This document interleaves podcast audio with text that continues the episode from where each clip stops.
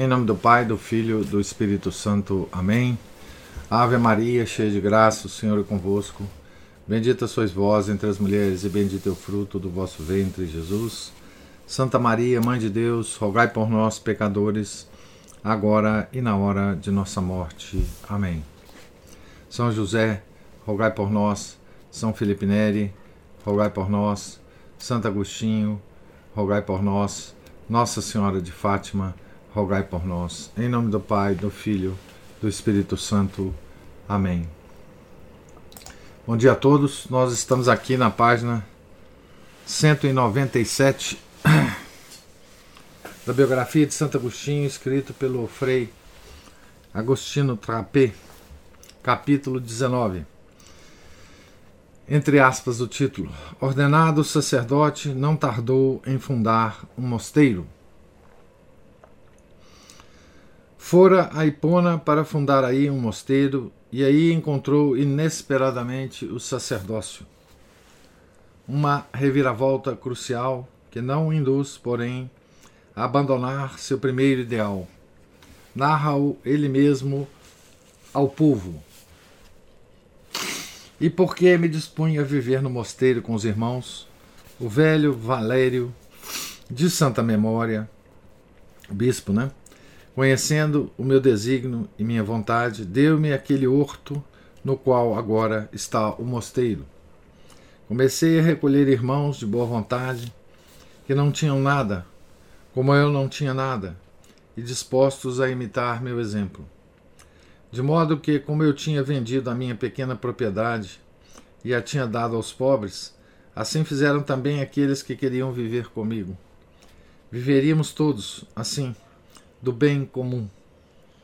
Antes teríamos em comum a grande e fertilíssima propriedade que é Deus. Então, é como ele explicou, né? Ao povo, é, provavelmente numa homilia, né? Essas palavras encontram eco nas de Possídio, que ao narrar a tumultuosa ordenação de Agostinho, acrescenta que, abre aspas, Ordenado sacerdote, não tardou em fundar junto à igreja um mosteiro e passou a viver com os servos de Deus, segundo a maneira e a regra estabelecida nos tempos dos santos apóstolos. Fecha aspas. O biógrafo indica também com palavras que coincidem com as, regra, com as da regra agostiniana, qual fosse, abre aspas, a norma fundamental naquela sociedade. Fecha aspas. A norma era esta, abre aspas, que ninguém tivesse algo como próprio, mas tudo devesse, deve, devia ser em comum e se distribuía a cada um segundo a necessidade. Fecha aspas. É fácil pensar que alguns daqueles que viviam com Agostinho em Tagaste se mudassem para Hipona. É menos fácil determinar quais foram. Certamente não a Deodato, que naquele ínterim havia morrido. Seu pai nos deixou dele essa comovente lembrança. Abre aspas. Tomamos conosco para o batismo também o jovem Adeodato, nascido da minha carne e fruto do meu pecado. Tu o tinhas feito assim. Está nas confissões, né? Tinha apenas 15 anos e superava em inteligência muitos importantes e doutos personagens. Levou-te pelos teus dons, Senhor Deus meu, Criador de tudo, bastante poderoso para dar forma às nossas deformidades. Louvo-te por teus dons. Era um dos meus livros intitulado O Mestre, meu filho mesmo conversa comigo. Tu sabes que todos os pensamentos introduzidos naquele livro pela pessoa de meu interlocutor são seus, de quando tinha 16 anos. De muito outros dotes seus, ainda mais extraordinário, tive prova.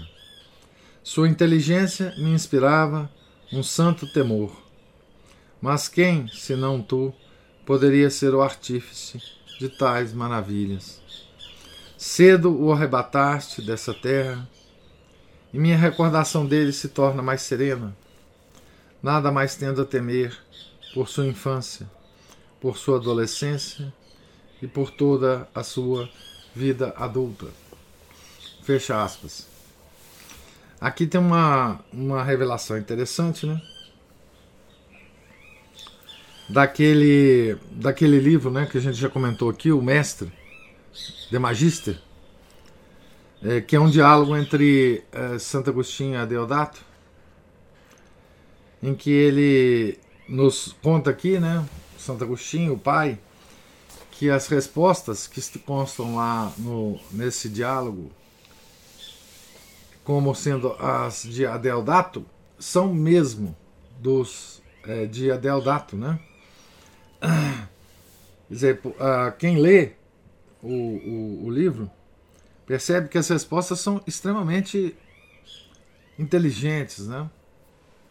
E poderia muito bem ser Santo Agostinho a voz por trás desse desse adeodato que está lá no livro, né? Como nos diálogos de Platão, a voz uh, a voz de Sócrates, em muitos diálogos não são de Sócrates, mas de Platão, né? É, mas aqui tem a relação que não, que esse diálogo realmente ocorreu, né? E que a voz é, que, que, que, que, consta lá no, no livro, né? É realmente de Adeodato, de aos 16 anos, né? E quem lê o livro é, vê que, enfim, o Adeodato era um, um, um jovem muito bem dotado, né? Mas morreu cedo, né? Então ele não está, ele, ele certamente não estava no mosteiro de Hipona, né? que já tinha morrido. Desde aquele momento, a vida monástica, seguindo o exemplo e o impulso do neo-sacerdote Agostinho, difunde-se rapidamente em toda a África. Não mais de três anos depois, Paulino de Nola, Paulino de Nola é um santo da igreja também, né? Escrevendo a Alípio, já bispo de Tagaste, saúda-o com, com grande afeto. Abre aspas. Os benditos companheiros imitadores da santidade tua e nossos irmãos no Senhor, se se dignam aceitar-nos, que em Cartago, em Tagaste, em Hipona, servem ao Senhor na fé católica. Então, já, já em outras cidades, né? Mosteiros agostinianos, né? Agostinho promoveu a vida monástica, defendeu-a, organizou-a com verdadeira paixão, sem se importar com a incompreensão por parte do clero, com a oposição por parte dos donatistas, com as deficiências por parte dos próprios religiosos. Via naquela forma de vida não só um outro ideal evangélico que resumia e confirmava, alargando-o a todas as camadas sociais, aquele sapiencial dos antigos filósofos, mas também um meio eficaz para resolver os destinos da igreja africana. Olhando em torno de si, percebeu a triste situação que essa atravessava a igreja africana. Né? O paganismo ainda influente, a vida cristã em muitos aspectos sem vigor, as insídias do maniqueísmo, a luta feroz dos donatistas, as infiltrações do arianismo, estimulado mais que estimulado mais que aterrorizado pelas dificuldades do empreendimento, propõe-se a dar uma face nova àquela igreja que era a igreja de Cipriano, São Cipriano, de Perpétua e de Felicidade, de Santas Perpétua e Felicidade. Né? Aliás, hoje é dia da, da festa dos sete filhos né? de Santa Felicidade, mártires. Né? Para esse fim, devia servir o movimento monástico com a força do exemplo e o potencial e a potencial reserva de doutos e piedosos sacerdotes. Como sempre foi, né? movimento monástico. Assim foi para o mosteiro de Pona, e não só para esse.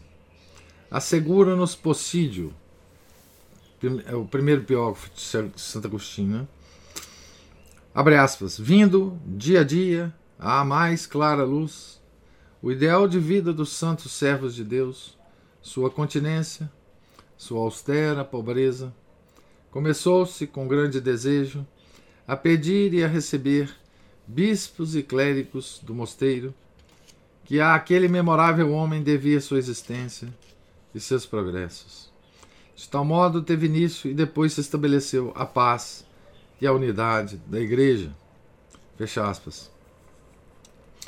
Eu mesmo, abre aspas, eu mesmo, continuo o primeiro biógrafo, que foi membro daquele mosteiro antes de tornar-se bispo de Calama. Possídio, né? Eu mesmo conheci uma dezena de santos e veneráveis homens, continentes e doutíssimos, que o beato Agostinho consentiu dar a diversas igrejas, algumas inclusive de grande importância. Fecha aspas. O que a gente vê, né? É, a importância, digamos, externa do, dos mosteiros, né? Isso foi durante toda a vida da igreja, assim, né? Além de ser uma reserva de oração, né, como a gente já comentou aqui, os mosteiros eram uma reserva de homens, né, é, que podiam desempenhar é, cargos na igreja, né, tá certo? É, contribuindo para a santidade da igreja, né?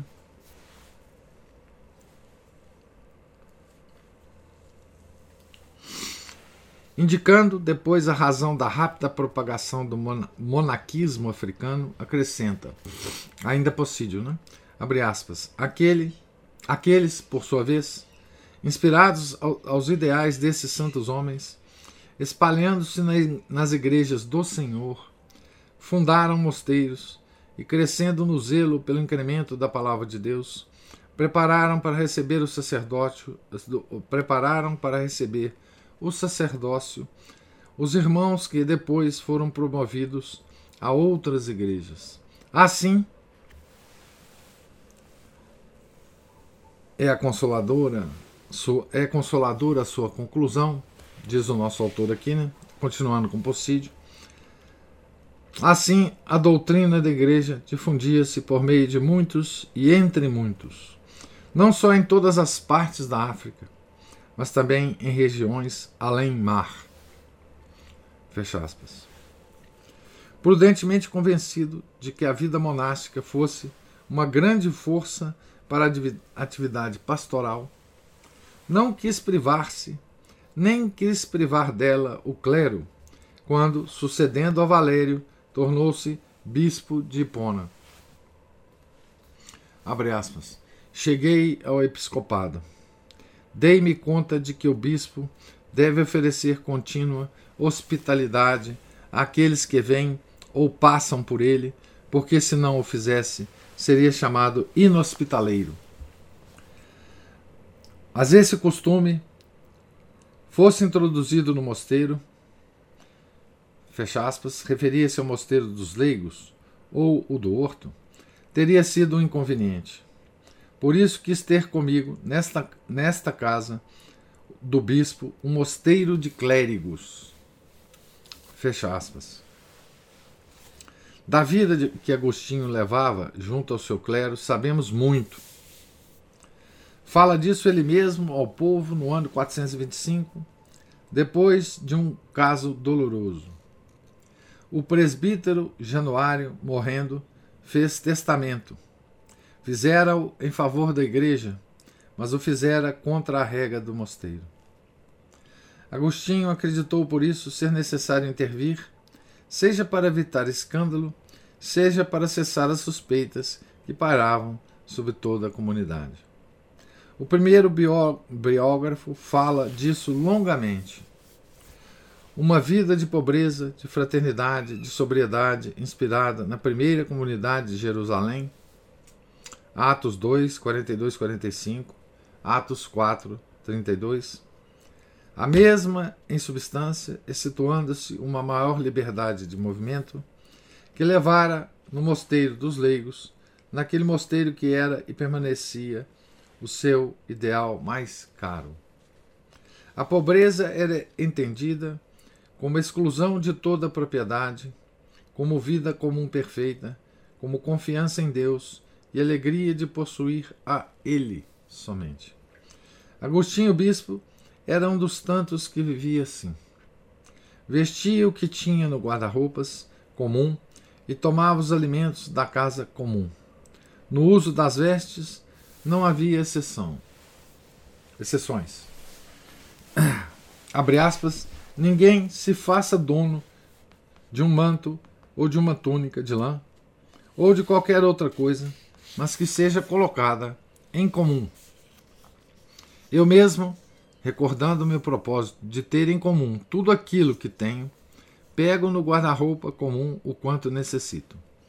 Ninguém me ofereça um manto precioso, que talvez poderia convir a um bispo, porém não a Agostinho, isto é, a um homem pobre, nascido de pobres. Quero ter um que possa dar a qualquer um dos meus irmãos quando precisar dele. Um que possa ser usado convenientemente por um presbítero, um diácono, um subdiácono. Se me derem um melhor, vendo-o, como costumo fazer, de modo que, não podendo colocar em comum a veste, coloque em comum o lucro de sua venda. Vendo-o e dou o que por ele recebi aos pobres. Fecha aspas. Não havia, portanto, exceções para as vestes. Havia, entretanto, para os alimentos mas a favor dos hóspedes e dos enfermos. Servia-se, diz Possídio, de uma mesa frugal e parca, que admitia de vez em quando, entre ervas e legumes, também carne, para atender os hóspedes e os irmãos mais fracos. Além disso, sempre havia vinho. Fecha aspas. Carne e vinho eram usados em aberto desafio ao maniqueísmo e em conformidade com o ensinamento do apóstolo. Abre aspas. Toda criatura de Deus é boa e nada há que rejeitar quando se toma com ação de graças. Fecha aspas, 1 Timóteo 4, 4. A fraternidade era entendida como exercício cotidiano de caridade que era ajuda e tolerância mútua, confiança, ausência de ofensas, de malevolência, de murmurações. Para evitar esse último vício, murmuração, né? Fez escrever no refeitório dois versos de advertência e era implacável no fazer observá-los, repreendendo com severidade toda transgressão contra as murmurações. Né? Esse teor de vida, onde à pobreza unia-se o decoro, à sobriedade, à sobriedade a alegria, não tinha somente uma finalidade ascético-mística, nem somente uma finalidade apostólica, mas tinha também uma finalidade social. Reduzir as próprias necessidades segundo o áureo princípio da regra, segundo a qual segundo o qual, o princípio né, da regra de Santo Agostinho, é melhor ter menos necessidade que ter muitas coisas, para estar em condições de dar mais aos outros. De fato, Agostinho, observa Possídio, recordava-se sempre dos companheiros de pobreza e extraía para dar a eles das mesmas rendas que tinha ele e aqueles que habitavam com ele, isto é, dos rendimentos das posses da igreja e das oblações dos fiéis. Fecha aspas.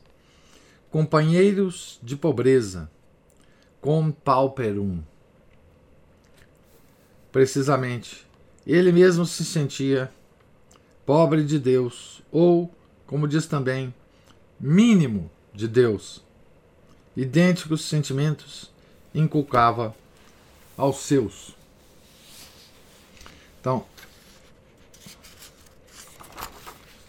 Então, aqui nós vemos né, que o sacerdócio não, não impediu né, Santo Agostinho de, de seguir né, o seu ímpeto, ímpeto religioso, ímpeto, ímpeto santo né, é, da vida monástica. Né? Ele acabou, é, mesmo bispo, né, seguindo a vida monástica. Né, e, e, e legou né, ao Ocidente né, é, a sua regra, né, sua, a sua ordem, que depois é, ela em si tem uma, tem uma história, né? Mas, enfim,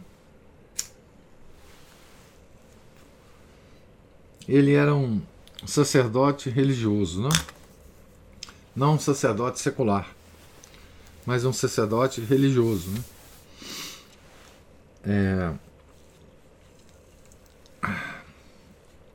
E aqui eu quero é, chamar atenção, só porque isso aqui é muito atual, né?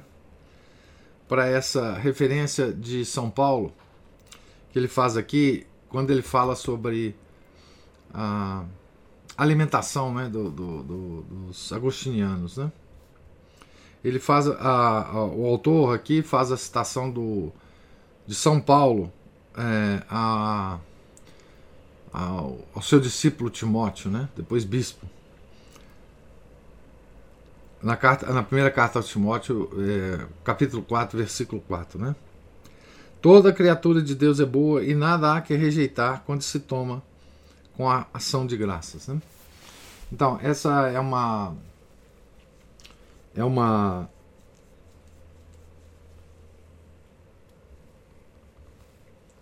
É uma doutrina da igreja, né? Com relação, inclusive, à alimentação, né? É, mas veja que coisa interessante o que se fala aqui, né? Carne e vinho eram usados em aberto desafio ao maniqueísmo em conformidade com o ensinamento do apóstolo. Aí ele cita isso aí. Então, em aberto desafio, né?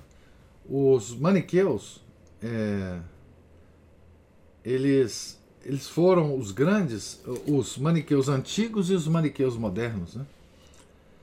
foram os introdutores da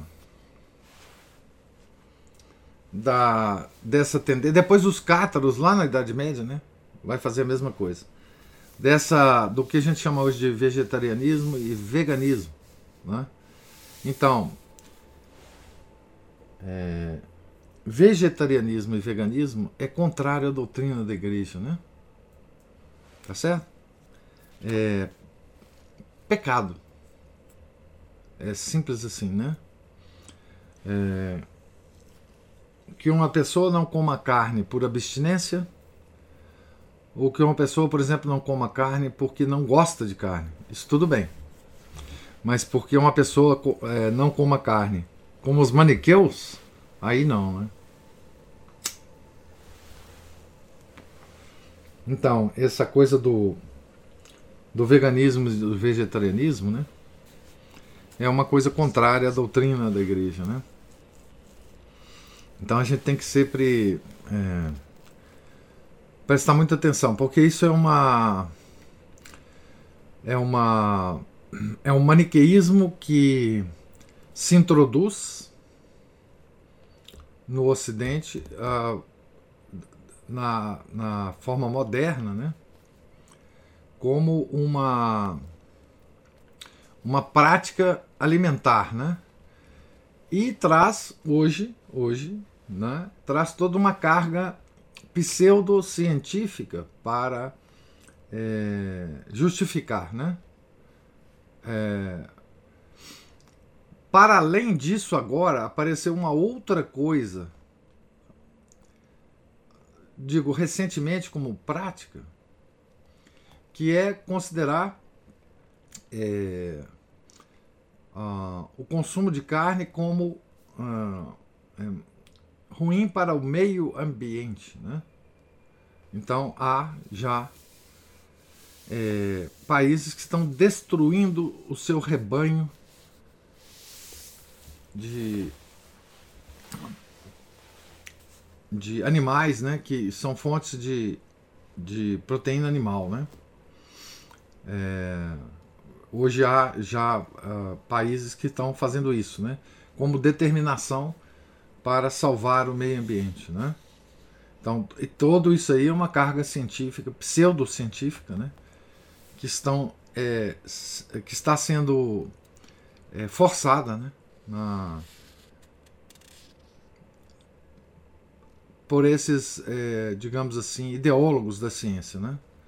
Certo? Mas isso é puro, puro, puríssimo é, maniqueísmo.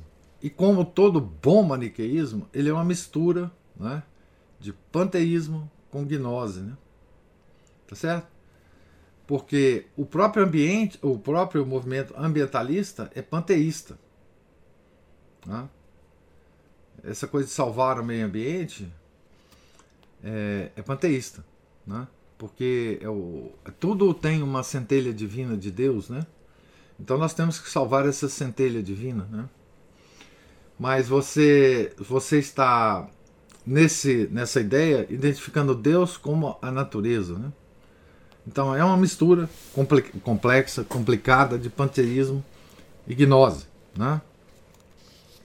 Então, é, só essa observação que eu tenho que fazer aqui. Eu não poderia perder essa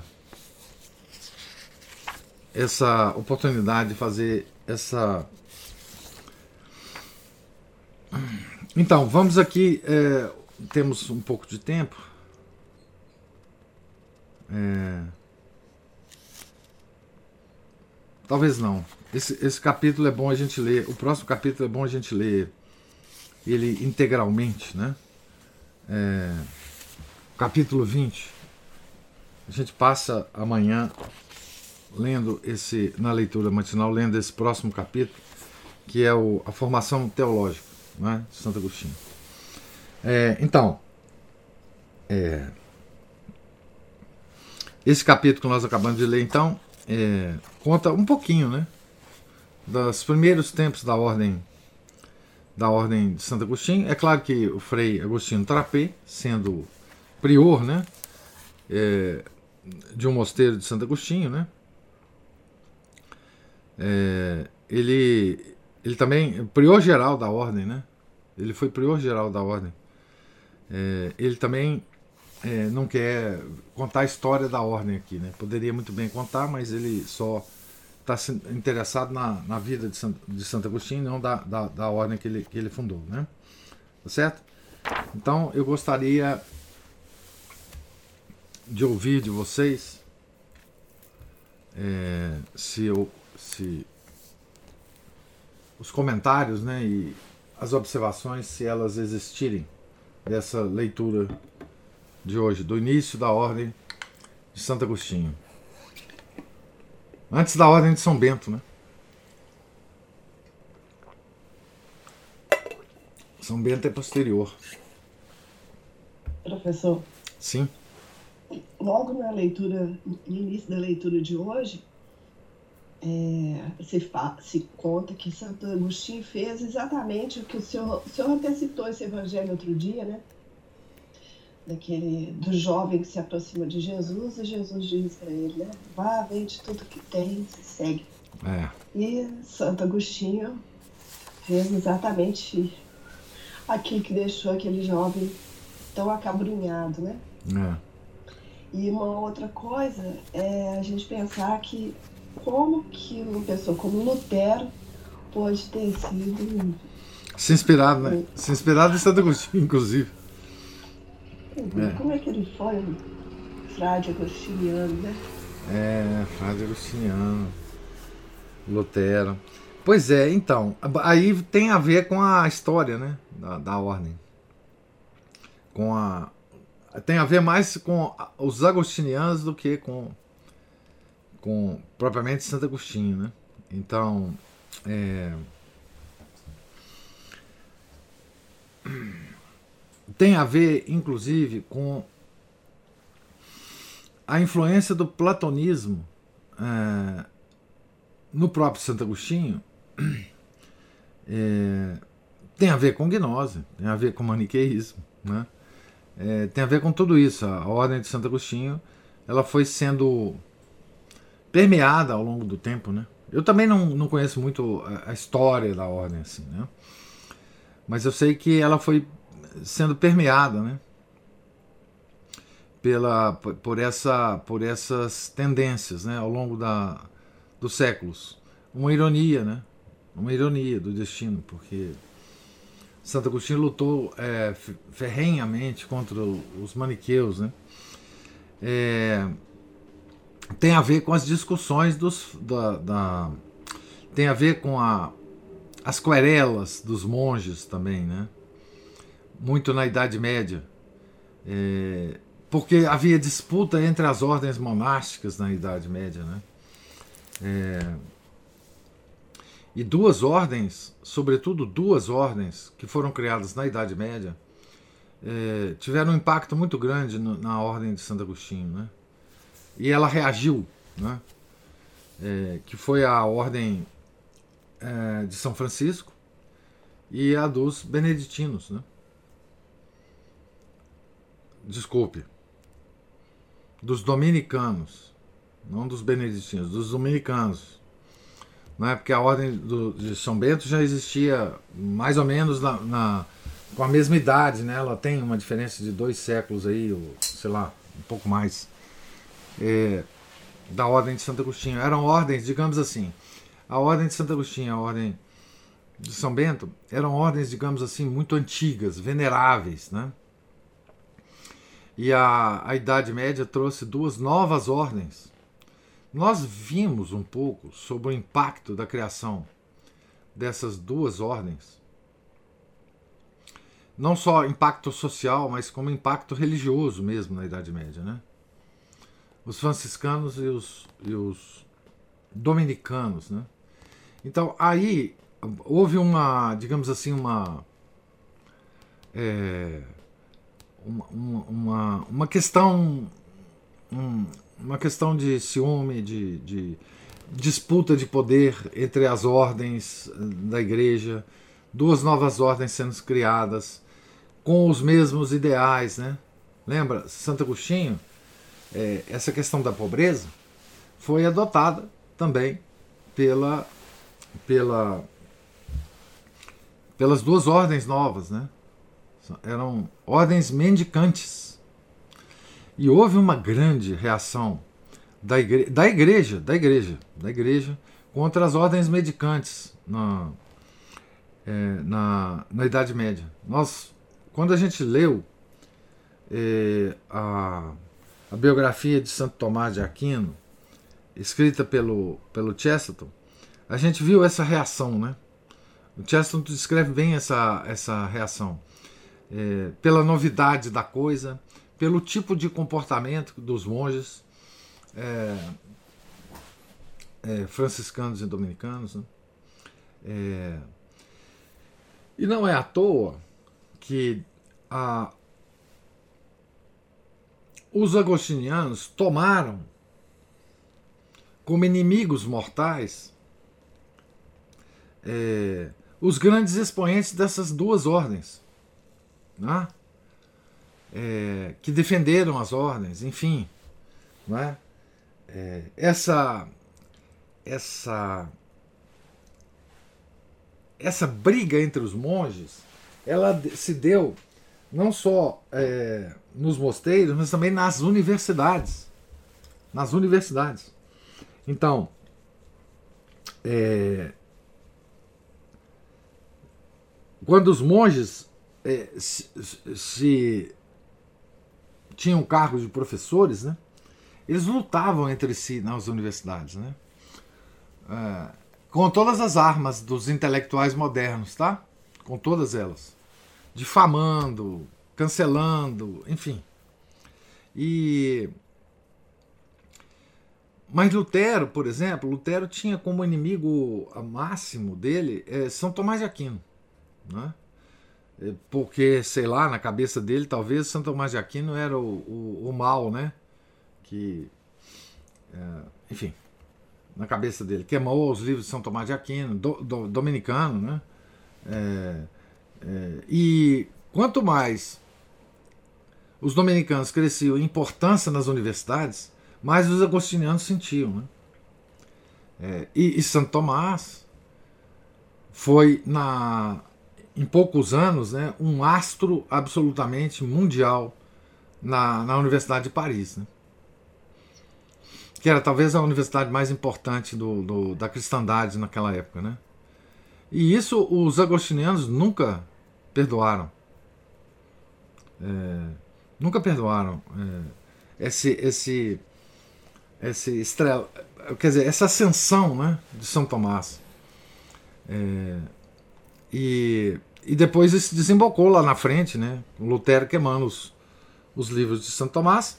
E Lutero também, ele, ele odiava por tabela, né? Ele odiava por tabela Aristóteles, né? É claro que quem odeia uh, uh, São Tomás há de odiar Aristóteles, né? Então, é, tanto é, olha, havia tanta briga entre ordens é, religiosas naquela época. E essas brigas subiam até os, os cardeais, até o Papa, que o Papa Leão X, quando estourou a revolta de Lutero, ele, ele interpretou aquela revolta como expressão mesmo dele, né, do, do Papa, querela de monges. Ele não deu importância à revolta de Lutero quanto ele devia ter dado.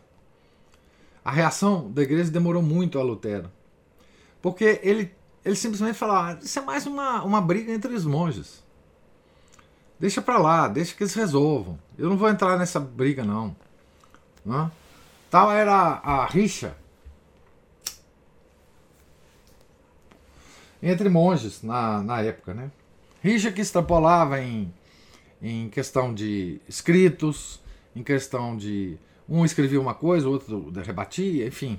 Por exemplo, teve um, uma, uma reunião de, de, da igreja para decidir em relação às ordens medicantes, né, que São Tomás e São Boaventura tiveram que ir a Paris para defender as ordens medicantes. Tá certo? Junto à igreja. A igreja queria acabar com elas. Tá certo? Então, o bispo lá de Paris, que era muito influente, queria acabar com as ordens medicantes, né? Então essa é a luta. A luta foi, foi exatamente essa, quer dizer, essa é uma, uma, uma etapa da história da igreja, né?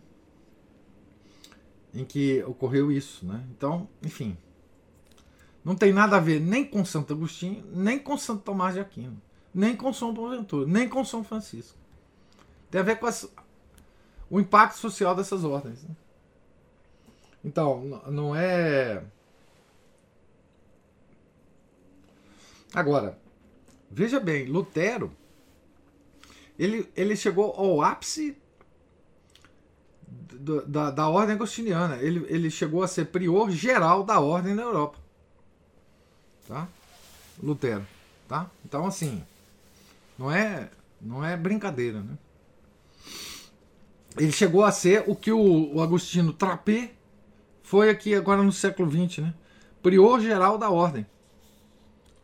O Frei Agostinho foi de 1965 a 1971. Né? Com todas as, as, responsabilidades que esse cargo, enfim. É, visitar mosteiro, aprovar a criação de mosteiro, é, enfim, é, visitar os mosteiros, fazer, enfim, tudo isso o Lutero fez na, na, na época dele. Né? Antes dele fazer aquela aquela revolta dele, né? Tá certo? Então assim, essa, enfim, é uma repercussão, né?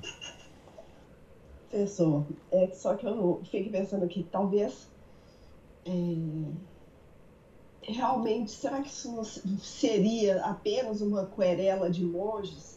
Não passaria disso se não tivesse gente muito interessada, gente grande, né? Muito interessada no que, Certamente. no que ele estava falando? Certamente. Os príncipes que estavam querendo roubar a igreja. É isso. É, é simplesmente isso. É, é, é, a, o, a, digamos assim, o aspecto de poder, de social, etc., é, foi todo esse. E Lutero soube muito bem seduzir os príncipes. Né? Muito bem. É, isso ele teve uma capacidade, assim, uma coisa incrível. Né? É, mas essa revolta, mesmo essa revolta, com os príncipes, etc, etc, não seria nada se não fosse uma outra personagem dessa história que surgiu depois, que foi Calvino. Né? É, Calvino é que deu a, a estrutura, é, digamos assim, eclesial dessa revolta. Porque com Lutero não tinha, não, não, tinha estrutura eclesial essa revolta. Né? É, mas, mas, assim, é, o Lutero seria é, se não houvesse Calvino, seria, digamos, um episódio na história da igreja que ia durar aí, sei lá, 80 anos, 100 anos, não sei quantos anos iria durar, né? Mas mas ele não tinha fôlego, né? O, que, o Lutero ele não tinha substância para para digamos assim criar uma, uma igreja separada. Quem fez isso foi foi é, Calvino, né? com, com uma obra que, tá, que hoje é editada por editoras católicas. Tá?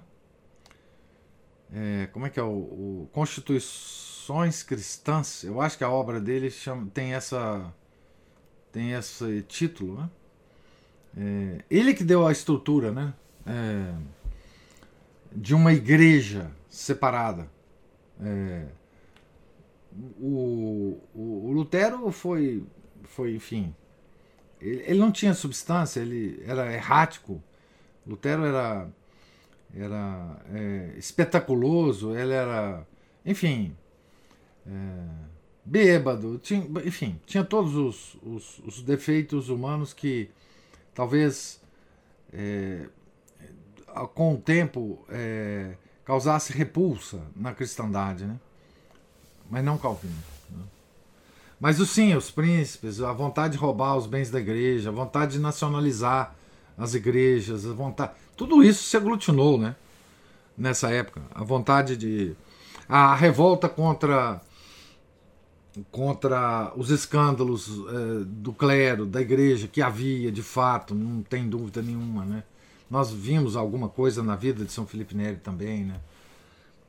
aquela riqueza dos cadeais, aquele esbanjamento de Roma, aquela, aquela devassidão de Roma, enfim, tudo isso também ajudou, né? Mas, mas é, é uma história muito rica, né? Essa da Professor. Sim. Há alguns anos eu li uma biografia acho que era uma biografia de Lutero, não lembro exatamente. Eu fiquei com a impressão de que o Lutero, é, ele, não tinha vocação, assim, é, ele não, não, não foi devidamente, eu não sei se... Não tinha vocação, é isso mesmo, não tinha. É, ele não foi selecionado, ele não bem selecionado, vamos dizer assim, porque a gente sabe que na igreja hoje, né, ou pelo menos antes, hoje não, mas é, no auge da igreja existia um, um processo seletivo de vocação. Isso foi muito depois, viu? Isso é muito recente. É. A criação dos seminários foi, foi no Concílio de Trento. Ah. Foi depois da revolta do Lutero. A, a formação mesmo, assim, essa coisa de vocação. É, não que a igreja não tivesse um, um, um método, Cristina. Só que esse método ele, ele não era ele, ele, não, ele não foi institucionalizado antes do Concílio de Trento. Tinha um método. Você, você ia para um, um mosteiro, os monges lá observavam o seu comportamento, etc, etc. Falava com você, dava direção espiritual, etc, etc, etc. Mas, mas não tinha essa coisa, não tinha o seminário diocesano, que o bispo tinha responsabilidade sobre a formação. Isso foi depois. É, eu fiquei com essa impressão de que ele não só a vocação, mas também não foi devidamente preparado. Instruído, assim. instruído, é. Instruído, não recebeu uma instrução. É. Tanto é que ele se debateu com a Falhou sua voz aí, Cristina. Não estamos te ouvindo, não. Ah, Opa, voltou aí agora. voltou? Voltou. Voltou. Ah, é- Ele é- se debateu, ele se debateu. Ele, ele se debatia com a fé, ele nunca teve conforto com a fé, Nunca. sempre atormentado. Agora, professor, né, nesse trecho que o senhor leu, é, me ocorreu, é, o senhor comentou a questão da carne, né? É, é pecado, né? E do Você- vinho, e do vinho também, não esqueçamos do vinho, hein? é, engraçado, né, professor? O corpo e o sangue de Cristo, né? É. Encarna. É interessante fazer assim essa lembrar daqueles que tinham pavor e horror de quando Cristo disse: Esse é o meu corpo, quem não beber do meu sangue e não comer da minha carne não salvará. E essas pessoas que se negam, né, a, a, a en- entender é que essa questão da, da, da alimentação, do abate de animais, isso é uma coisa da, da, da natureza, da lei da natureza, né? Isso, isso. professor? Outro aspecto, Aqueles são os protestantes, né? Aparece lá no Evangelho de São João, capítulo 6. é. E outra coisa que me ocorreu foi é, com relação a essa questão de mosteiro. É, eu lembrei de uma vez, eu tinha uma tia que ela foi freira e uma vez um- uma pessoa, um outro tio, né, de outra família, perguntou assim, o que que a sua tia fica lá fazendo o tempo todo rezando à toa? Uhum. Então, e a gente vê esse combate a esse, a esse ócio divino, né, professor, hoje, com essa apologia do trabalho, Isso. e essas ordens, né, que a gente acaba ficando sabendo assim tarde, né, que o quanto é enaltecida a questão do trabalho, como se isso fosse a única, porque existem vários, carismas na igreja, né, e, e o, a vida contemplativa, como o senhor já cansou de nos dizer, o senhor não cansou não, pode falar, fala muito, pessoal. Mas, é, como o senhor já nos disse, assim, a importância dessas pessoas rogando o tempo inteiro por nós, não é? Uma, uma reserva de oração. Reserva de oração. Então, me ocorreu isso, senhor, né? É. Sobre essa, essa aula de hoje, esses dois aspectos. É, pois é, não, é o. o- enfim, é, é Ossium Sanctum, né? Que o, o- a- a expressão da, de Santo Agostinho é esse, né? É, é, e isso. Isso não exclui o trabalho, né? É, é aquele negócio do, da regra de São Bento, né? Ora et labora, né? É, os monges trabalham, trabalham muito, a vida é dura de trabalho, né? Só que a, os mosteiros são reserva de oração, são orações permanentes a Deus que nos que nos é, ah, chega através da comunhão dos santos, né?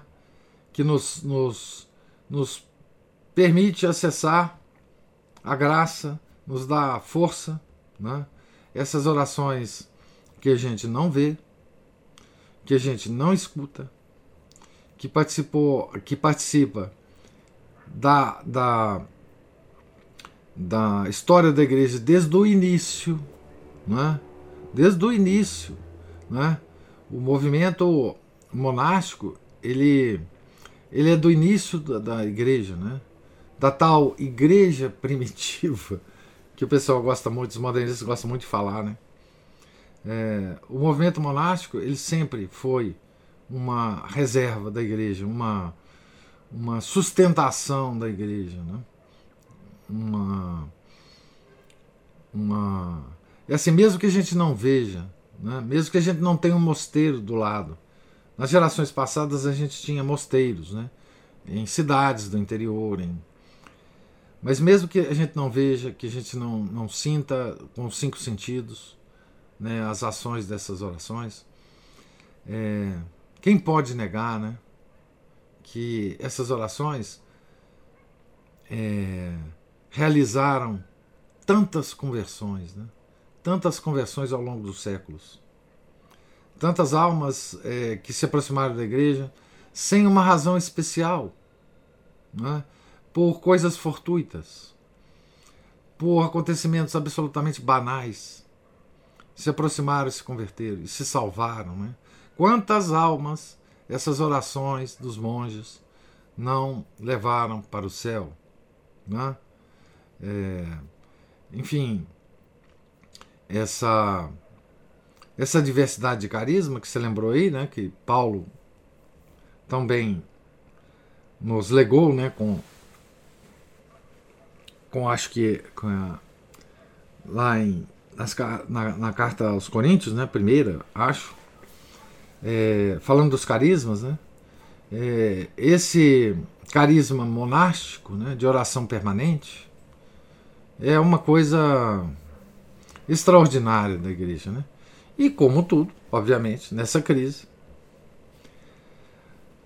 é, praticamente desapareceu, né? Eu, eu, quando eu digo praticamente, porque eu salvo uh, os mosteiros tradicionais que existem hoje no mundo, que você conta a dedo, né? Mas essa, essa, esse munus, essa, esse carisma de oração não desapareceu do mundo também, não. Né? Mas ele diminuiu tanto. Né? E, e isso, é, o, o que isso faz, né? É aumentar a nossa, é, a nossa responsabilidade como leigo, né? Como leigo, fiel leigo, é, que estamos no mundo perdidão, perdidões, né? Nós estamos completamente perdidos, mas que é, as nossas orações, mesmo deficientes, mesmo infrequentes, mesmo indisciplinadas, mesmo desatentas, é, muitas vezes nosso Senhor tem que usar isso, essa pobreza de oração, essa essa oração deficiente, é, nosso Senhor há de usar isso, né? Na, na falta dessa dessa oração permanente dos mosteiros, né? Isso aumenta muito a nossa responsabilidade e força muito a misericórdia de Deus, né? Vamos dizer assim, né? É, eu quando é, eu lembro muito que é, em La Salette, né, tem uma expressão de Nossa Senhora. É, ela fala é,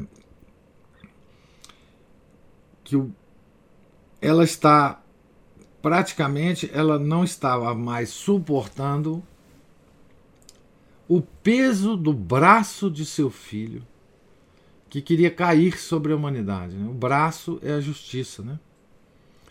Então, é, se Nosso Senhor tem ainda alguma alguma razão é, para não deitar o braço dele na nossa humanidade, quero crer que é por causa da, da, de, de alguns mosteiros que existem, de alguns padres, de algumas comunidades, de alguns fiéis que ainda levantam as mãos para os céus e ainda fazem uma oração, digamos assim, minimamente decente a ele, né? É, porque o que se trata é disso, né? No fundo da questão é essa é aplacar a ira de Deus. Né? É, ah, enfim, que ah, essas ordens é, sempre nos ajudaram a isso, né, os fiéis leigos. Né? E agora nós não temos mais, ou temos muito pouco dessa ajuda. Né? É. Professor, queria falar algo sobre oração, que é assim. É, ninguém, nenhum santo se santificou sem rezar e sem rezar muito, né? Mas o rezar, que às vezes a gente pode ter na cabeça que rezar é você, e isso também faz parte, é você estar tá ali, parar um tempo para se concentrar e se dirigir a Deus com palavras, mas as, as, as nossas ações durante o dia também podem ser orações. Os nossos pensamentos, né? nossas ações. Sim. Isso. Então, o que a gente. Porque a gente, ainda mais que a gente fica nessa. A gente tem uma vida corrida aí, mas muito por vício também, né? Que a gente fica se perguntando, mas como que eu vou arrumar tempo para rezar e né, rezar o dia todo e tal. Mas fora as jaculatórias que a gente pode fazer enquanto está é, fazendo as, as coisas normais do nosso dia, a gente também pode voltar as nossas ações para Deus né? e procurar ir se corrigindo, né? É, porque se a gente, se, se a gente vai lá, busca o padre para fazer uma confissão, mas a gente não realmente tenta modificar algo daquilo que a gente é, confessou ali, daquele pecado ali, né? É a fé sem obras, né? É. Então a gente tem que fazer, é, pensa, se a gente pensar que, porque a gente fica, eu, eu às vezes fico aflita com isso, né? Nossa, não, é, é, eu sou absorvida, eu sou muito facilmente absorvida esse, por esse torvelinho, assim, desse, desse furacão do dia a dia, de coisas para fazer, de coisas ordinárias mesmo, do dia a dia, da casa e tal. E então quando eu ouvi isso, de que as, as nossas ações né? A gente pode voltar e se entregar, porque aí a gente vai murmurar menos também, né? É, as nossas ações podem ser oferecidas. Né? Oferecidas uhum. a Deus. Essa, essa nossa vida simplória aqui. Né? É. Uhum. As, as nossas é, ações simples mesmo, do dia a dia, ordinárias. Né? É. É verdade. Quer dizer, isso aí que você falou é. Enfim, é, são conselhos é, dos santos, né? Quer dizer, é, como é impossível a gente estar em oração ah, o tempo inteiro, debulhando o terço, por exemplo, é, a gente deve oferecer né, tudo o que a gente faz a Deus, né? Os oferecimentos dos estudos, das ações mais comuns, né? E é uma forma de, de tentar permanecer em oração ao longo do dia, né? Outra, outra é, coisa é quem pratica oração mental, né? É extrair da oração mental diária algum pensamento, alguma. Se você faz a oração a partir de leituras, né? Algum trecho da leitura para você é, rememorar ao longo do dia, né? é, uma espécie de. O, o São Francisco Sales dizia, né? Você tem que extrair dessa, desse jardim da, da, da, da oração mental, né? Alguma, alguma, alguma flor, algum, algum conjunto de flores para você passar o dia com, com isso, né? Na cabeça, com, com, com um pensamento que lhe ocorra, que seja importante, que você possa até anotar, né? Num papel é, aí a forma de fazer isso é, é, é pessoal, né? Ou você mesmo guardar na sua memória e levar, né, ao longo do dia com você, né? Pois é, esse tipo de coisa, é, veja, com a, com a crise da igreja como ela está, né? É, isso é cada vez mais importante para Deus. É, porque não tem mais aquela, aquela multidão de monges rezando, né? É, e portanto, cada um de nós, né, pode participar. E isso é uma graça especial que Deus nos dá agora, nesse momento, né? É, a gente pode participar, né, de alguma forma, de forma mais atabalhoada possível, né? Desse, desse, desse louvor permanente a Deus que a gente pode fazer ao longo do dia, já que não tem tanto monge assim fazendo, né? Tanto padre fazendo, enfim. É, é, enfim, é, é uma oportunidade que a gente tem, inclusive, de ganhar graças especiais para nós, né? Que talvez em outra época não, não haveria, né?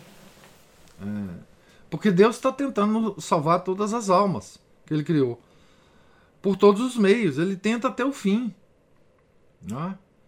E ele tenta achar alguma coisa para salvar a, as pobres almas, né? E quem sabe ele não está se servindo dos miseráveis fiéis leigos que hoje tem no mundo é, para fazer isso também, né? Certo? Porque não tem mais nada, exceto alguns poucos monges, algumas poucas comunidades. Né? Eu não quero deixar de, de, de, de mencionar isso, né? Porque existem, né? Mas enfim. E o outro dia eu, eu falei com o senhor, eu falei com vocês que eu estou rezando as orações, as 15 orações de Santa Brígida, né? Aquelas orações, se eu sentar, se eu tiver, exclusivamente para fazer as orações, eu levo aí uns 40 minutos. E não é todo dia que eu tenho esses 40 minutos assim, é, eu consigo sentar então, professor, eu, eu, eu faço o seguinte, sabe? Que eu, eu tenho um livrinho que o Marcos me deu com elas. Então eu ponho o livrinho no lugar, por exemplo, ou, ou se eu vou, eu vou molhar o jardim. São dois momentos que eu me aproveito, sabe? Eu vou molhar o jardim, aí eu miro a, a, a mangueira, a água, o jato de água num determinado lugar, enquanto eu leio aquela parte que está escrita ali. Quando eu Ave Maria e Pai Nosso, aí eu tenho, eu posso, como já está decorado, né? Eu já viro a mangueira para outro lugar, sabe?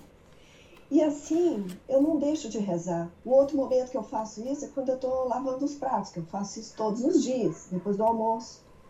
Então, assim, enquanto eu estou rezando Pai Nosso, Ave Maria, eu estou ensaboando a louça e enxaguando. Aí eu paro um pouco e vou ler a parte que que eu não sei de cor, que das orações propriamente ditas. E é assim, e, e pedindo a Deus que ele, é o que o senhor disse aí, que ele se aproveite disso. É. Porque eu tenho tirado proveito disso. Porque meditar essas, a paixão de Nosso Senhor todos os dias tem feito uma grande diferença na minha vida, sabe, professor? Eu imagino. Eu estou fazendo uma apologia dessas orações. Eu imagino. Realmente elas são.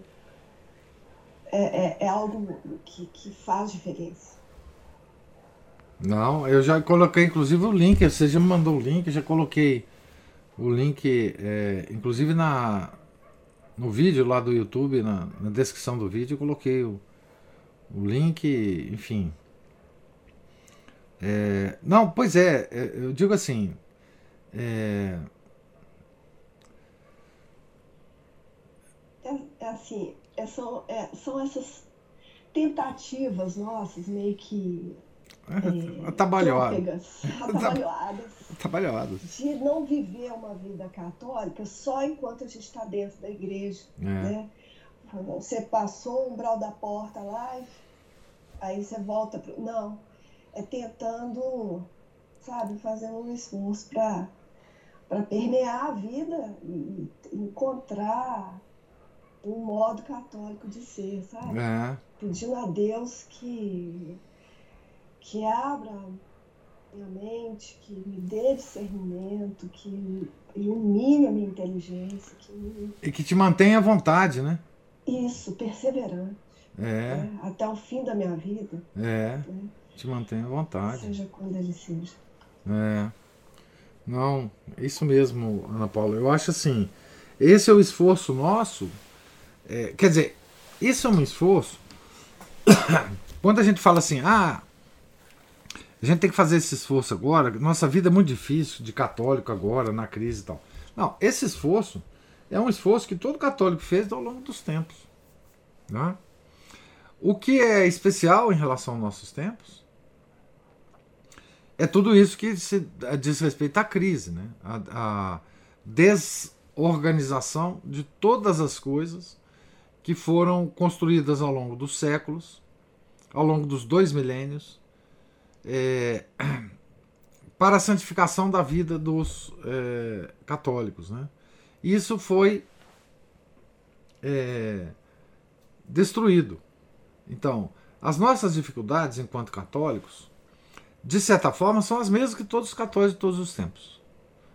Só que elas se intensificam devido à crise e devido ao mundo em que nós vivemos. Né? O mundo hoje é muito mais disperso, é muito mais atrativo, é muito mais sedutor. E nós temos que lutar com isso, porque Deus quis que a gente nascesse nesse mundo. Não tem outro mundo para a gente viver. Então, é aqui mesmo que nós vamos fazer isso. Como que a gente vai fazer sem pastor, né? Também é outra coisa que, enfim, é, toca muito as, as pessoas, né? Elas não têm pastor, elas não têm direção, elas não têm. Mas nós vamos aqui, atabalhadamente, tentando seguir, ler, é, ler ah, o que se passou na igreja, ler, saber da história da igreja, saber da vida dos santos, saber da doutrina. É assim que a gente tem que. São as armas nossas, né? Desse nosso tempo. Hum. É não tem o que fazer além disso, né?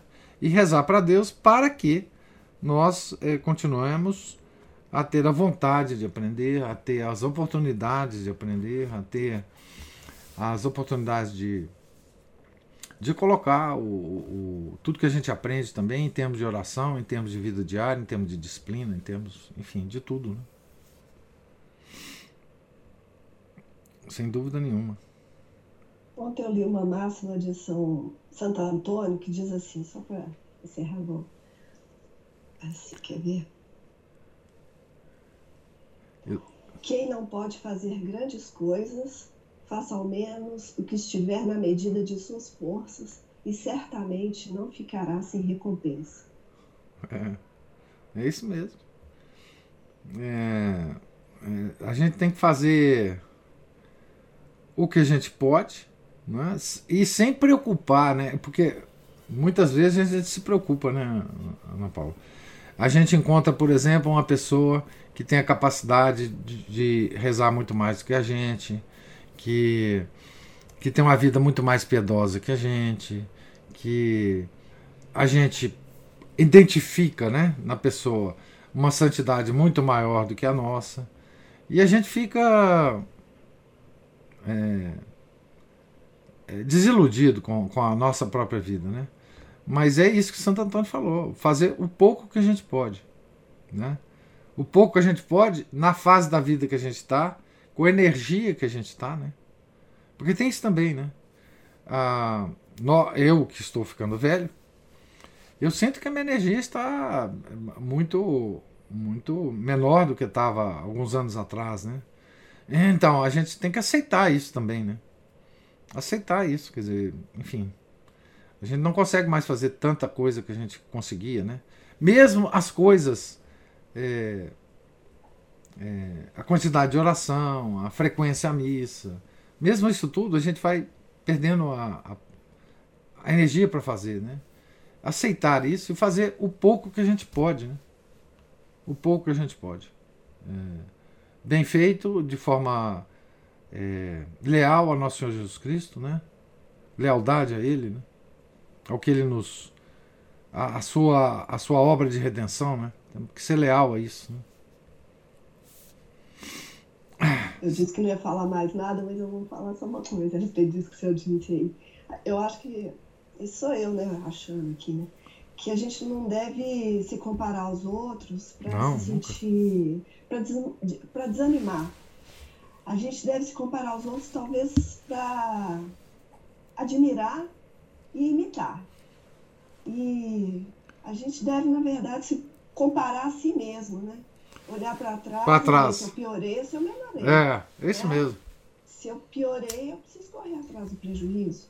Se eu melhorei, eu peço a Deus que me ajude a dar mais para frente, perseverar, né? Tá certo. Desanimar não. Não. A gente não pode, é a última coisa que a gente, que a gente pode fazer, pessoal, porque o que está em jogo é a, a nossa eternidade. E, e desanimar É, com então- nada, né? Com nada. Mesmo com as, com as os fracassos, né? Das nossas tentativas. É, isso é uma coisa assim. Quando tá tudo ruim, continua fazendo a mesma coisa que você tá fazendo, porque é assim que tem que ser, né? É, enfim, é, nas orações, em tudo que a gente faz, né? Em, em todas as obras que a gente tenta fazer. Foi igual quando eu, eu li aquele livro lá sobre o inferno, que eu fiquei apavorada com aquilo e, e desesperada, assim, pensando, meu Deus, como que isso é difícil, é difícil demais e tal. E para depois pensar que não havia outra saída para mim, pessoalmente, do que continuar tentando fazer o que eu estou tentando, sabe? O esforço, esse esforço e pedindo a Deus que que valide algo nesse esforço e que me, me empurre para frente, porque sem essa graça É, não, é não é exatamente. possível É, não, é Com os exatamente. nossos próprios esforços, não há chance. Não, é, mas Deus só pediu isso da gente, né? Tentar, né? Ele não pediu outra coisa. Ele pediu pra gente tentar. E a gente vai ter maior ou menor sucesso, sucesso mundano, que eu tô dizendo, é, na medida em que, que ele quiser. Agora, o sucesso para com ele, na verdade, a gente nunca saberá, né? É, o que a gente sabe é que a gente está seguindo uma regra que ele nos deu. Isso deve nos dar a tranquilidade. Né?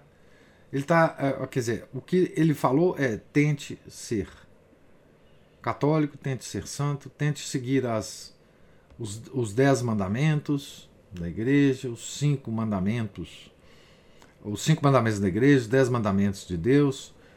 É, tente evitar os pecados capitais, tente é, disciplinar sua vida, tente fazer orações da, da melhor forma que se puder. É, e isso nos deve dar tranquilidade, né? Porque nós estamos tentando. Né? Nós estamos tentando. Então, é isso que ele nos pede só, né? É tentar, né? É, é tentar dentro das nossas possibilidades, dentro da nossa vida, dentro dos nossos ai, deveres de Estado. É, que o nosso catequista bate tanto na cabeça do, do pessoal lá, né? que é a coisa mais é, que está mais desaparecida do mundo hoje são os deveres de Estado, né?